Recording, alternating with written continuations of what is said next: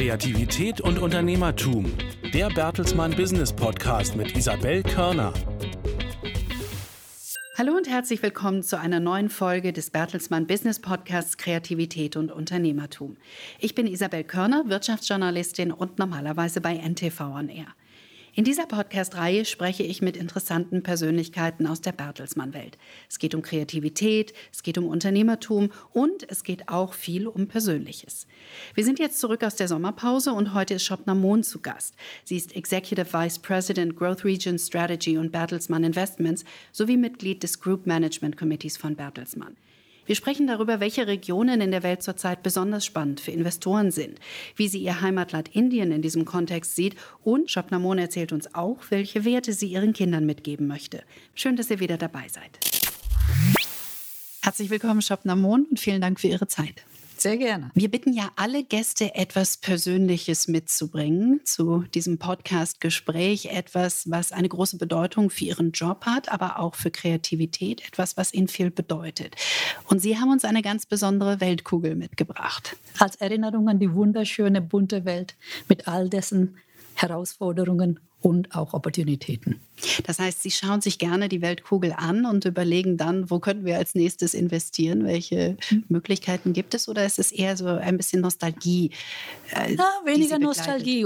Muss ich sagen, eher das Gefühl, wo sonst muss ich noch sein? Mhm. So, wo sind wir noch nicht? Und da wollen wir auch hin. Und die, ja, die ganze Welt irgendwie zu erfassen. Nicht heute, nicht morgen, aber über Zeit. Mhm. Und die ganze Welt im Blick zu halten, zu sehen, so viele unterschiedliche Welten, die sie sind. Und trotzdem bringen sie so, so eine Fülle von äh, historische oder auch äh, zukünftige Potenziale mit sich. Und das finde ich einfach toll.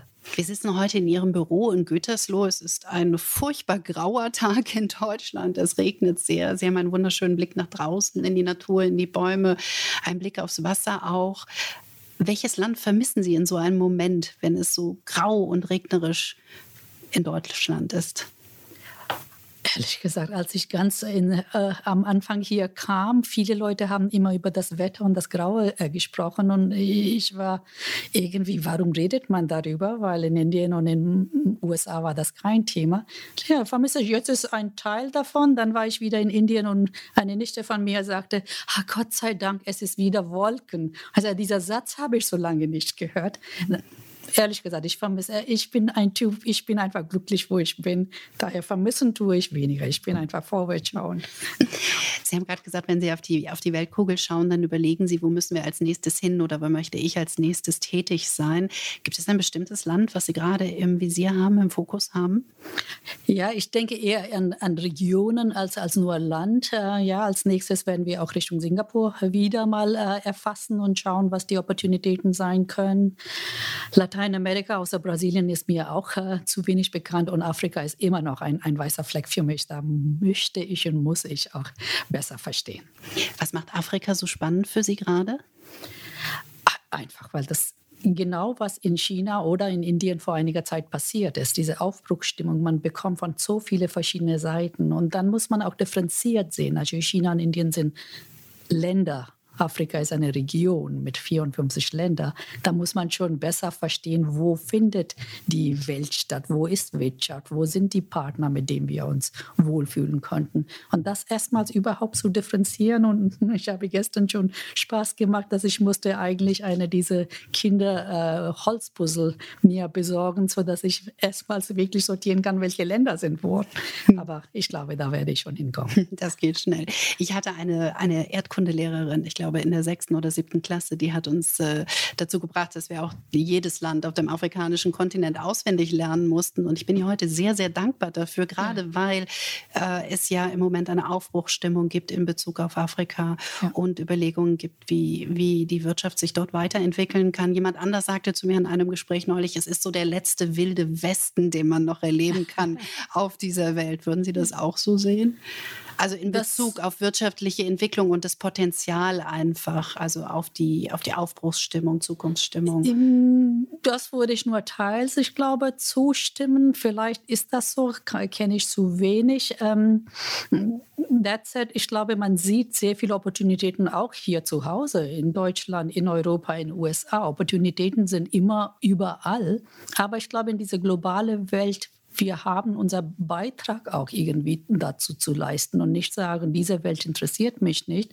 Und äh, wenn die Flüchtlingswelle kommt, dann sagen, sagen wir, die wollen wir aber hier nicht. Jeder von uns möchte eine bessere Welt haben. Mhm. Das heißt, welchen Beitrag möchten Sie persönlich leisten in diesem Zusammenhang? Ich glaube, wenn man noch mehr Investments machen kann, ich glaube, das ist mein Tätigkeitsfeld, wenn man da machen kann, mehr ja, mehr Opportunitäten für die jungen Leute vor Ort arbeiten zu können. Das ist doch wunderbar. Das wollen wir doch alle. Keiner möchte da rumsitzen und auf unsere Jahre zu Ende bringen. Vielleicht haben nicht alle Zuhörer gerade eine Idee davon, wo Bertelsmann in Afrika bereits tätig ist und in den anderen Wachstumsregionen konkret. Vielleicht fassen wir das noch mal ein bisschen zusammen. Was hat im Moment in Afrika für Sie Priorität? Wo sind Sie präsent? RTL mit deren französisch sprechenden äh, Content sind schon dort präsent. Äh, Penguin Random House ist mit äh, deren Verlagsgeschäft in Südafrika präsent. Mit Majorel, äh, unsere große Partnerschaft aus Nordafrika gesehen, aber die haben auch Präsenz in restlichem Afrika auch. Das ist die Präsenz nicht sehr stark, aber ähm, ja, hier und da. Äh, was wir gemacht haben äh, in diesem Jahr, Anfang des Jahres, ist ein Fund-of-Fund-Investment. Da, und das hatten wir auch so angefangen, auch in China oder in Indien oder in äh, Brasilien auch, wo wir uns nicht gut auskennen, mit welchen Partner wir arbeiten sollen, welchem Umfeld, und wir sind auch nicht bekannt in dieses Umfeld, dann versuchen wir ein Fund of Fund, sodass wir uns besser beschäftigen mit diesen Investments, die da gemacht werden, und dann ein bisschen besseres Bild zu schaffen. Wie schwierig ist es da, den geeigneten Partner zu finden? Wie gesagt, äh, mache ich noch sehr viel vom Hier. Ähm, sollte nicht schwer sein, aber man möchte natürlich herantasten. Und das ist eine Sache, die ich über die Jahre gelernt habe. Äh, wenn man die Anfänge macht, muss man wirklich sehr, sehr sicher sein, dass es auch klappt. Wenn der erste Anfang nicht klappt, dann wird ganz schnell alles zurückgeschraubt unter dem Motto, da klappt sowieso nicht. Und zu Afrika, ich weiß, da sind auch viele Menschen in meinem Umfeld, die auch Sorgen haben, mit wer, was für Partner wir arbeiten könnten. Und das ist genau der Versuch. Wir machen jetzt, Fund of Fund ist mit einem französisches Fund, äh, die aber in Afrika die Menschen haben, die vor Ort arbeiten. Die verstehen Afrika, die haben Geschäfte dort aufgebaut. Und da fühlen wir uns sehr wohl von Corporate Governance, von, von, von der Begeisterung. Und durch den zusammen lernen wir andere Partner kennen. Und dann müssen wir testen. Und Corporate Governance, Compliance, alles ja, Themen, die wichtig absolut, sind in diesem Zusammenhang. Absolut. Und vielleicht auch eine Herausforderung noch? Ja, ja, diese Herausforderung äh, gibt Gott sei Dank und leider in alle meine Regionen. Aber heißt nicht, deshalb sollten wir uns scheuen und gar nicht mhm. dahin gehen, sondern das wirklich auf die Agenda nehmen, extra dafür sorgen, dass wir so weit wie möglich das prüfen und, und ja, auf gutes Standbein hinstellen. Jetzt haben wir viel über Afrika gesprochen, aber es gibt natürlich noch China, es gibt Indien, es gibt Brasilien. Welcher dieser Märkte ist für Sie im Moment am spannendsten?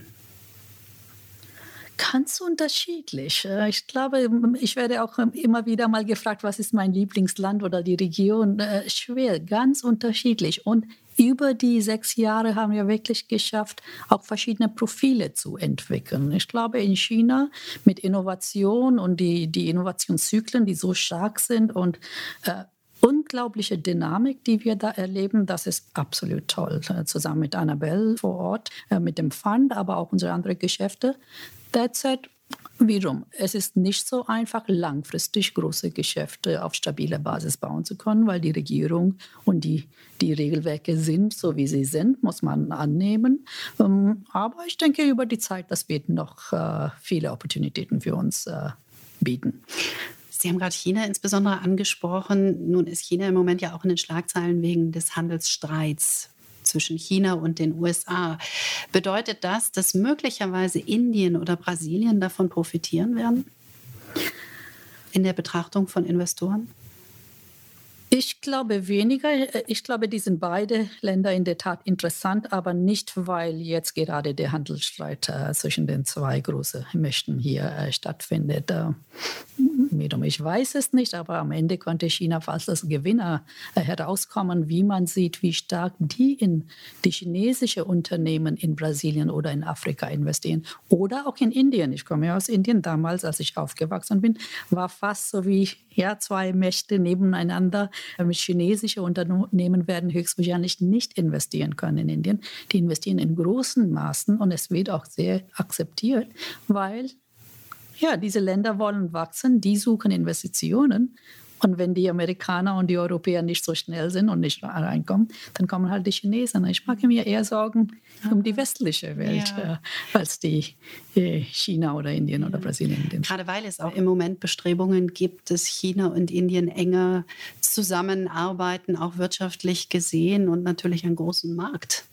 Ja, ich glaube, so eine Verbindung wird doch nicht meines Erachtens kommen. Ja. Ich bin kein, kein politische äh, Person in dem Sinne, aber dass die miteinander doch arbeiten, wo das notwendig ist und trotzdem von Lehre ziehen, wo die Grenzen zu sein werden. Es wird nicht wie ein Mercosur für China und Indien geben. Dafür sind die sehr polarisierend. Ein sehr zentral organisiert, so ein chaotisch-demokratisch organisierte Länder. Da wird nicht zusammenkommen in dem Sinne. Welche Bedeutung haben die Wachstumsregionen für Bertelsmann insgesamt inzwischen?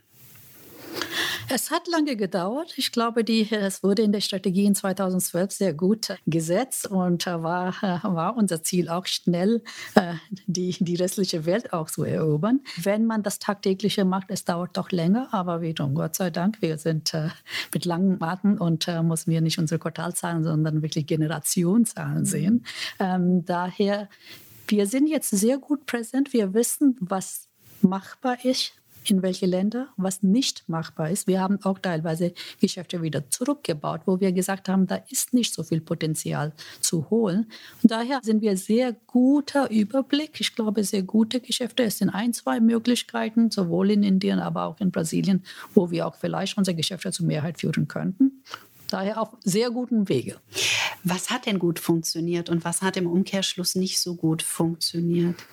Ähm, es sind verschiedene Regelwerke, die in diese Länder gibt und man muss damit leben. Insbesondere Mediengeschäft ist halt so. In äh, manchen Ländern dürfen wir nicht die, die, unsere wunderbare globale Formate zum Beispiel vom Fremantle nicht selber produzieren, sondern nur Lizenzen geben können, weil wir ein ausländisches Unternehmen sind. Das ist ein Beispiel. In China mit den Büchern hat auch sehr lange gedauert, bis wir äh, ein bisschen freier die Bücher verlegen können. Wir verlegen immer noch, wir verkaufen nur. Ähm, was sind die anderen Geschäfte? Ich glaube, die anderen Geschäfte laufen in sich ganz gut, aber es sind noch viele, viele Opportunitäten dort. Insbesondere, glaube ich, in, in Bildung und in ähm, Gesundheitswesen, glaube ich, kann man sehr, sehr viel machen. Und Logistik, hm. Fintech, Logistik, das sind schon Themen, wo wir sehr viel noch, äh, die, die aufzuholen haben und damit wir auch. Das heißt, was insbesondere äh, tun Sie auf dem Bildungssektor? Äh, wir investieren ein bisschen Hand in Hand mit unserer globalen Bildungsstrategie mit äh, Kai Kraft. Äh, damit versuchen wir schon eher an die Higher Education zu fokussieren, Skill Building, das sind schon ein paar englische Begriffe, mhm. aber die Herausforderungen in manche dieser Länder sind, die haben ein funktionierendes Universitätssystem. Ja, China funktioniert sehr gut, aber Indien oder in Afrika haben wir insbesondere gesehen, die junge Leute kommen aus der Uni, aber die sind gar nicht äh, bereit, irgendwie in der Industrie eingesetzt werden zu können, weil denen bestimmte Skills fehlen oder sehr theoretisch gelernt haben, gar keinen Bezug zu der Industrie haben. Und da kommen immer mehr Geschäfte, Geschäftsmodelle, die entweder durch Dienstleistungen die Universitäten helfen, das Materie so weit zu bringen, dass die auch relevant sind, oder Top-up-Education, wie wir sagen, die Leute, die schon der Industrie sind, aber jetzt noch weiterkommen wollen und neue Skills lernen wollen, neue Management-Skills auch. Die kann man jetzt alles online sich erwerben. Das ist sehr, sehr schön. Ja, weil wir sind ja in einer Zeit, die durch sehr, sehr schnellen Wandel geprägt sind. Das heißt, wir sind eigentlich alle auch von der Herausforderung lebenslanges Lernen. So ist das, ähm, genau. Geprägt und Richtig. damit konfrontiert. Richtig. Erstmals lebenslanges, wie wir hier auch sehen, aber mhm. in Indien oder Afrika ist es noch ein Schritt vorher, überhaupt äh, relevantes Lernen und in der Industrie kommen und äh, gute Aufgaben und damit auch eine bessere Lebensmöglichkeit haben. Was ist das langfristige Ziel der Bildungsinitiative? Ich frage deshalb, weil es gibt inzwischen auch manche Zeitungsartikel und Kommentare, die sagen, die Generation, die jetzt fertig ist mit der Universität, zum Teil ähm, Kredite aufgenommen hat, um ein Studium zu finanzieren. Ja. Das funktioniert ja alles nicht ganz so einfach wie bei uns in Deutschland, in anderen Ländern, die sich dann fragen, was bringt mir eigentlich dieses Universitätsdiplom, wenn ich damit dann in den Unternehmen nicht richtig mhm. oder für die Unternehmen nicht richtig ausgebildet bin? Das heißt, wohin wollen Sie die Bertelsmann Bildungsinitiative langfristig tragen? In, in meinem Kopf es ist alles ist eine Frage vom ROI, wie man Return on mhm. Investment. So, was investiere in meine Bildung, in meine Gesundheit, in was auch immer und was kommt da raus? Und ich glaube, genau das, mindestens in Indien haben wir ein, zwei Investments, da kann man ganz schnell zeigen, auch über Zeit mit den Daten, dass wenn man diese Degree hat, wenn man mit diesem Partner irgendwas erworben hat, dass man eine bessere äh, Job-Opportunität hat, damit besser lernen kann, damit besser verdienen kann. Und ich denke, das spricht auch rum und und, das wäre ein, ein schönes Ziel, wenn man die relevanten Skills in eine breitere Masse übermitteln könnte oder mindestens die Möglichkeit anbieten könnte, dass mehr Menschen einen Teil davon haben. Also genau um diese Kluft bisschen, die immer noch auseinandergeht, ja. ein äh, bisschen zusammenzubringen. Mhm. Sie sind Mutter von drei Töchtern. Welche Skills versuchen Sie Ihren Töchtern jetzt in dieser Zeit mit auf den Weg zu geben für die heutige Welt und auch die heutige Berufswelt? Wow, die sind Gott sei Dank noch äh, in der Schule, beziehungsweise eines gerade fertig mit der Schule. Ähm, erstmals versuchen wir wirklich die Basis zu schaffen. Und als die Frage kam, in der Tat, was zu studieren, und zurzeit gibt es ja sehr viele Möglichkeiten, was zu studieren. Und da habe ich wirklich die Frage gestellt, ich, ich kann meine Kinder nicht sagen, was die zu machen haben, aber man kann mindestens äh, die richtige Frage stellen, was sie auch sehr gute Impul Impulse geben. Und ich habe das Gefühl, zurzeit im Vergleich zu vor 20 Jahren, es ist noch wichtiger, eigene Passion wirklich mitzubringen, für welches Thema man steht und vielleicht auch diese bisschen weltliche Bild zu schaffen. Ich glaube, diese, diese internationales Verständnis, wie die Welt tickt, miteinander, mit Konflikten, mit Zusammenarbeiten oder, oder, oder, aber dazu wirklich eine Passion mitzubringen, und dazu auch natürlich das Businessverständnis muss man auch haben. Aber ich bin der Meinung, entweder ist man so ein Typ, dass man sofort Business lernt, dann ja. Ansonsten vielleicht erst die Passion verfolgen und darauf das Businessverständnis auch noch mhm. reinbringen. Und das restliche, Gott sei Dank, zurzeit sind die Opportunitäten für die, diese Generation sind offen. Ja, die müssen nur ja, reinknien und was tun. Aber es ist auf der anderen Seite auch ein bisschen schwierig, weil eben so viel im Wandel ist und viele Berufsbilder möglicherweise verschwinden werden, neue hinzukommen werden, noch gar nicht klar ist, welche Berufe in den nächsten zehn Jahren noch gefragt sein werden. Also auch, auch eine herausfordernde Zeit für junge Menschen, oder? Ja, äh, kann man auch das herausfordern oder äh, in diesem Chaos entstehen ja so viele Opportunitäten. Man kann machen, was man will. Diese Freiheit muss ich ja wirklich erkennen und auch das nutzen und sagen, okay, was möchte ich erwerben und auch dann hm. ja, reingehen, durchführen. Wichtig ist, ein, eine Sache annehmen und die zu Ende bringen und nicht hin und her springen. Sie haben sich damals für Mathematik entschieden. Wie kam das? Oh, weil ich in nichts anders gut war, glaube ich. Nein, irgendwie, mein, mein Vater ist auch Mathematiker. In Indien ist halt äh, viel äh, vielleicht genetisch bedingt, mhm. weiß ich nicht. Mhm. Aber zu der Zeit, eigentlich wollte ich gar nicht in der Schule lange bleiben. Aber dann war, nein, ein, ein Bachelor zu haben, ist schon wichtig, in Indien insbesondere. Und dann hat man plötzlich diese Überzeugung, wo man wirklich das Land nach vorne bringen möchte. Und manchmal sind die Erwartungen dann sehr, sehr hoch geschraubt, dann sind die enttäuscht. Ich weiß auch, vor der Wahl, da war auch viel Diskussion unter dem Motto, hatte doch nicht das ganze Welt zusammengenommen. Aber da muss man auch verstehen, Indien ist sehr komplex. Ich sage mhm. hier, Indien ist wie ähm, Europa, nur im, im Größe dreifache von Menschen und äh, ja, dreifachen von Sprachen und, und, und.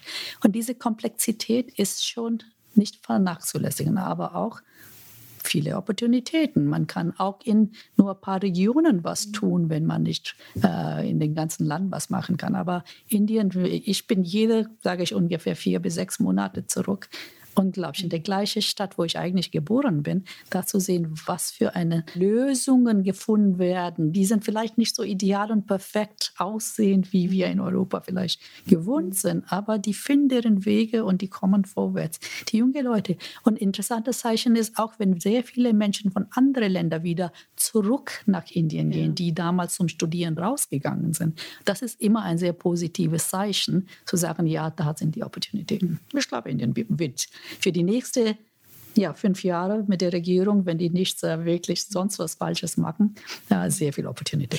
Nun gibt es ja auch Bestrebungen, ausländische Investoren vermehrt nach Indien zu locken ja. und von Indien zu überzeugen durch ganz unterschiedliche Initiativen. Was würden Sie ausländischen Investoren raten, die sich für Indien interessieren? Welche, welche Do's und Don'ts gibt es? Ähm, ich glaube, Do's und Don'ts in dem Sinne meines Erachtens nicht. Äh, ich glaube, da kann man auch mit der, mit der ja, Regelwerk und so weiter schon besser zurechtkommen. Und Gott sei Dank, die Business-Sprache ist Englisch, damit kommt man auch besser klar.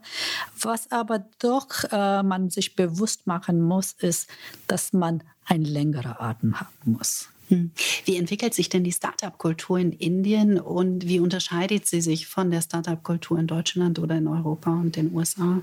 entwickelt sich sehr, sehr dynamisch. Jetzt auch ein paar, man sagt immer, wenn ein paar größere Exits stattfinden, sagen wir, wenn größere Unternehmen verkauft, dann ist Geld in den Händen von Menschen, die gerade was gegründet hatten, die wollen dann äh, weiter befordern, äh, dass es weitere Menschen auch das machen können.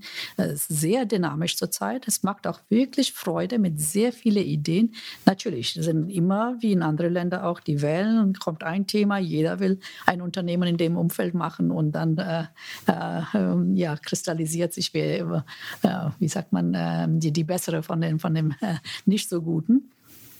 Ähm, wenn ich das vergleichen soll von, von, von Deutschland oder Europa, ich glaube, das ist ganz andere Themen, ganz andere Dynamik. Ich sage, die Menschen in Indien sind deutlich hungriger nach Erfolg als vielleicht hier. Hier wollen wir auch Erfolg, schaffen wir auch. Mhm. Aber die Dynamik und äh, mit dem Einsatz, wie die das machen, ich glaube, es schon macht Freude. Mhm wie die sind vielleicht im Vergleich zur USA, glaube ich, ist immer vorne, äh, ganz vorne, wenn es um ganz neue technologische Entwicklungen und so weiter geht. In Indien versuchen die vielmehr, die lokale Herausforderungen zu, zu lösen. Ja. Und viele dieser Entwicklungen, die, die sie gar nicht mitgemacht haben, die zu überspringen. Was mhm. ein bisschen auch China gemacht hat, ich glaube, Indien legt äh, noch, noch drauf.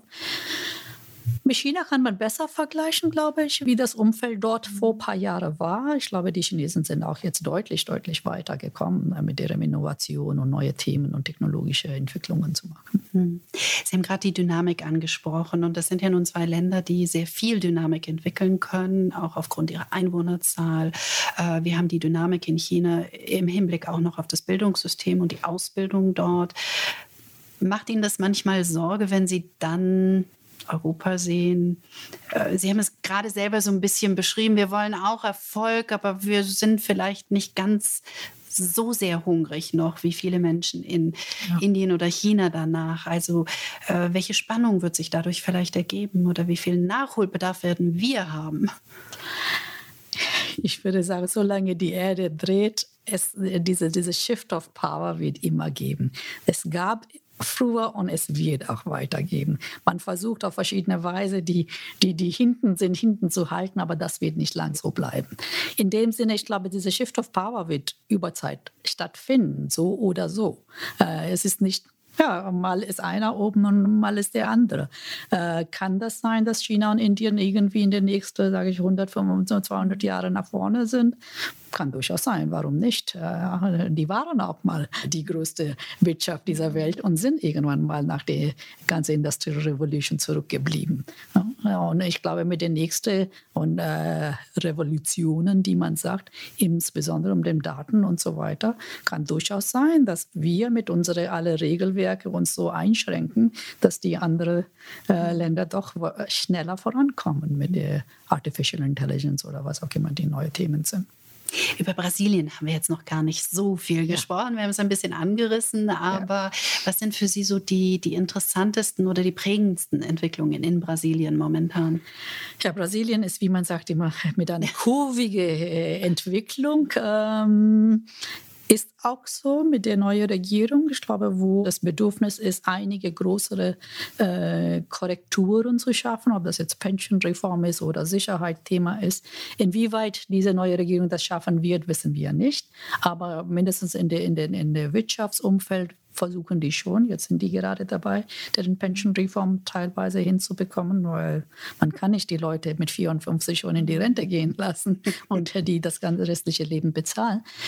Ähm, aber ich muss sagen, wir sind ja reingekommen in 2012. Da war alle, das war Teil von BRICS, alle wollten dahin.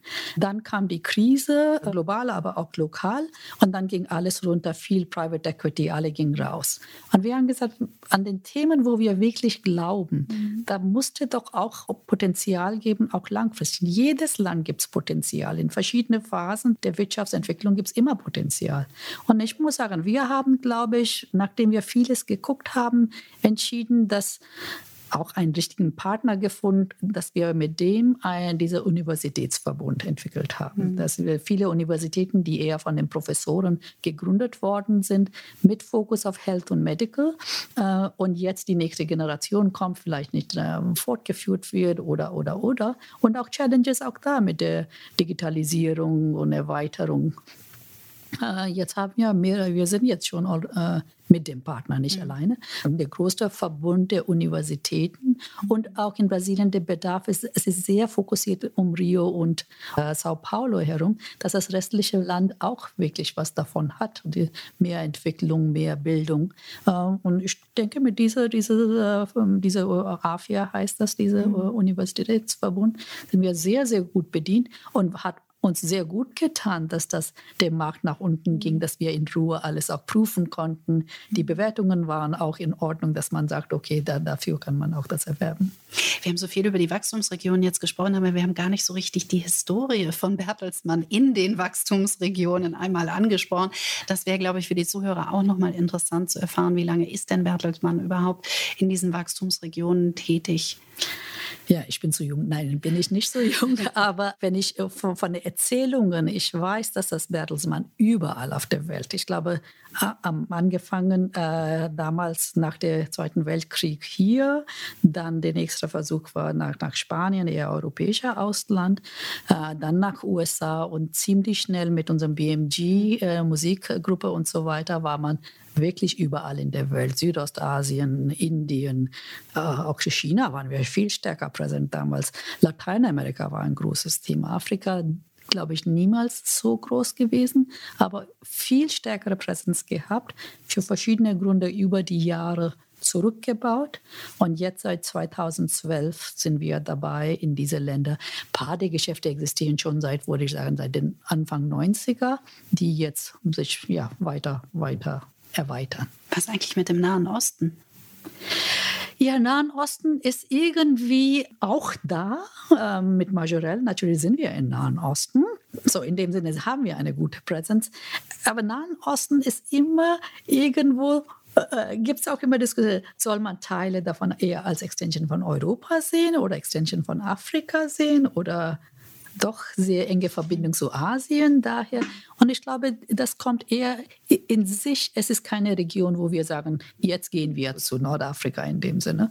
Ähm, aber ich glaube, da sind viele Verbindungen. Jetzt, wenn wir die Investments in, äh, in äh, Afrika schauen, mit Partec schauen wir auch Sachen in Ägypten oder oder daher, ich glaube, das kommt von verschiedenen, mhm. einfach weil das, weil, weil es geografisch so in der Mitte sitzt, je nach wo, wo die Themen sind. Mhm. Sie haben ähm, gerade eben Private Equity erwähnt. Wie unterscheidet sich der Ansatz, der Investmentansatz von Bertelsmann in diesen Wachstumsregionen und auch im Hinblick auf die Tatsache, dass Bertelsmann eine lange Historie hat, eine lange Familienhistorie hat von den Private Equity Ansätzen? Wiederum, ich denke, es gab immer äh, Private Equity, es gibt auch Venture Capital, Gott sei Dank über die Jahre äh, bei uns auch angekommen. Und das gibt eine klassische M&A und äh, ja, selber ob, äh, organisch die, die Geschäfte bauen. Das ist eine ganze ja, Palette, die man nutzt. Private Equity ist, haben wir mehrmals gemacht hier im Konzern. Mhm. Und ich denke, für diese Länder ähm, Venture Capital funktioniert sehr gut für China und Indien, wo wir in sehr junge Unternehmen investieren. Für Brasilien hat sich ergeben. Da wollten wir auch eigentlich klassisch Venture Capital machen, aber mhm. dann kam viel mehr auch, das ist die Opportunität und damit auch ein gutes Geschäft aufzubauen. Wäre gut, wenn man diese Consolidation stattfindet, hm, ja, diese ganze Backend Office und so weiter zusammenführen, mehr auf, auf uh, Wachstum und uh, auch ja, Transformation auch drin. Da ist mehr ein Private Equity Ansatz. Aber ich glaube manchmal die, die äh, Boundaries, die, die, die schwimmen ja. Die sind ja nicht so, Genau, die sind fließend, richtig. Mm, mm. Ich habe noch eine letzte Frage, weil Sie ähm, in so vielen unterschiedlichen Kulturen sich zu Hause fühlen und auf so vielen Kontinenten. Was haben Sie von jeder Station, an der Sie waren im Ausland, für sich mitgenommen persönlich? Was haben Sie sich rausgesucht, um persönlich damit weiterzukommen? Puh, ähm, Ende einfach wirklich die Begegnungen mit den Menschen, äh, egal wo immer, wenn man mit jemandem begegnet, man nimmt irgendwie eine, ja, hier unter Demut, Verständnis von alle. Ähm, Herausforderungen, die man hatte, wenn man in Indien oder in China unterwegs ist im Sommer. Es ist so heiß. Und dann sage ich manchmal mit den Kollegen, lass uns doch wirklich in dieser Zeit auch nur für zwei Tage vielleicht probieren, ein Meeting dort zu machen und dann einmal ein bisschen spüren, wie arbeiten dann unsere Mitarbeiter in dieses Umfeld. Natürlich, die kommen klar, weil die sich arrangiert haben. Oder wenn man in Brasilien ist und diese ganze Sicherheitsthema, wie, wie, wie finden die Menschen, die für uns oder mit uns tagtäglich dort arbeiten, damit klar? Und diese Sensibilität zu schaffen und dann auch, wenn Sachen länger dauern oder doch nicht so 100 Prozent sitzen, wie wir gewohnt sind, das zu sehen, da zu unterstützen und dann zu sehen, dass ja genau diese Vermittlung zu ermöglichen, sodass deren Themen, die eigentlichen Themen wirklich auf den Tisch kommen und auch besprochen werden. Da glaube ich schon, dass man sehr viel. Und dann das leckere Essen und die, das Geruch und die, die, ich habe jetzt so Gewohnheit gemacht in den letzten Jahren immer auch zu den lokalen Kirchen vielleicht, mhm. wenn man zehn Minuten Dock hat reinzugehen. Das alles zu sehen, was den Menschen dort bewegt, das ist so bereichernd. Shopnamun, ganz herzlichen Dank. In der nächsten Folge sprechen wir mit Bernd Reichert, dem CEO der Mediengruppe RTL Deutschland. Er erzählt uns von den ersten Monaten im neuen Job, was er mit der Streaming-Plattform TV Now vorhat und warum Spanien in seinem Leben eine ganz besondere Rolle spielt. Wir freuen uns auf euch. Kreativität und Unternehmertum, der Bertelsmann Business Podcast mit Isabel Körner. Alle zwei Wochen neu auf bertelsmann.de und Audio Now.